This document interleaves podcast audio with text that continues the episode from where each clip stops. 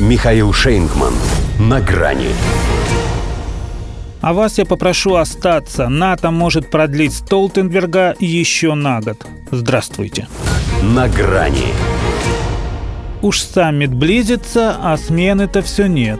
Хотя считалось, что эта июльская сходка в Вильнюсе должна стать последней для Йенса Столтенберга во главе НАТО. Обещали объявить здесь имя его преемника – Точнее, преемницы, поскольку неофициально они вроде как условились, что это впервые будет дама. Не обязательно пиковая. Главное, чтобы в пику России.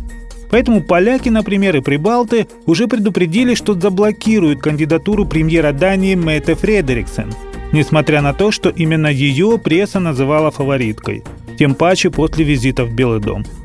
Пусть из юбки выпрыгивает, поставляя укронацистам все, чем богата датская оборонка, и одной из первых согласилась вступить в истребительную коалицию, но для них она по части русофобии все-таки уступает эстонке Кае Калас, которая тоже метит на это место. К тому же ее земляк Фук Расмуссен генсечил перед Столтенбергом, а Восточная Европа полагает, что теперь ее очередь. Однако тут же еще британцы со своим Бенни и Уоллисом сумятицу внесли. Премьер Риши Сунак лично летал в Вашингтон просить за него – Нашел у кого? У ирландца. Впрочем, этот старый пень для НАТО, что граф Альмавива. Все проходит через его право первой ночи. Поэтому, посмотрев всех, задумал он еще на годик продлить действующую генеральную истеричку Альянса. Пусть потасканная, зато в доску своя, и удовлетворить любую прихоть просто из любви к искусству. В общем, а вас, Толтенберг, я попрошу остаться. Едва ли не свершившимся фактом преподносят западные медиа решение президента Соединенных Штатов о пролонгации полномочий норвежца. Что, наверное, логично, поскольку не похоже, что на данный момент существует консенсус относительно замены генсека, цитирует агентство Reuters некоего американского чиновника. А коль в товарищах согласия нет, не ссорится же им еще и из-за должности – к тому же у них война, а коней на переправе не меняют. Даже на лошадь. А Йенс-то и вовсе единорог. При той кипучей ЛГБТ-деятельности, которую он развил в штаб-квартире Альянса, уже не просто генеральный, а генеральный секретарь. Да, формально не женщина.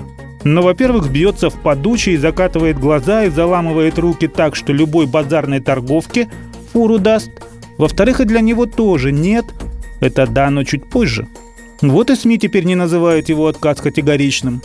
Не только допускают, что он еще подумает, но даже знают, что он там себе надумает. Он и в октябре 2022 собирался уходить, причем было куда. В Осло его поджидало теплое местечко главы Центробанка Норвегии. И то уступил просьбам трудящихся, уговоривших его задержаться из-за конфликта с Россией. Так у них и сейчас те же основания. Поэтому вряд ли стол будет долго ломаться хотя вновь заявил, что не планирует оставаться после 30 сентября. Но ведь что касается личных желаний, то в его положении главное – это желание клиента, а положение у него что у той марионетки, которая надевается на руку. Да и паспорт его, похоже, у обладателя этой самой руки. До свидания. На грани с Михаилом Шейнгманом.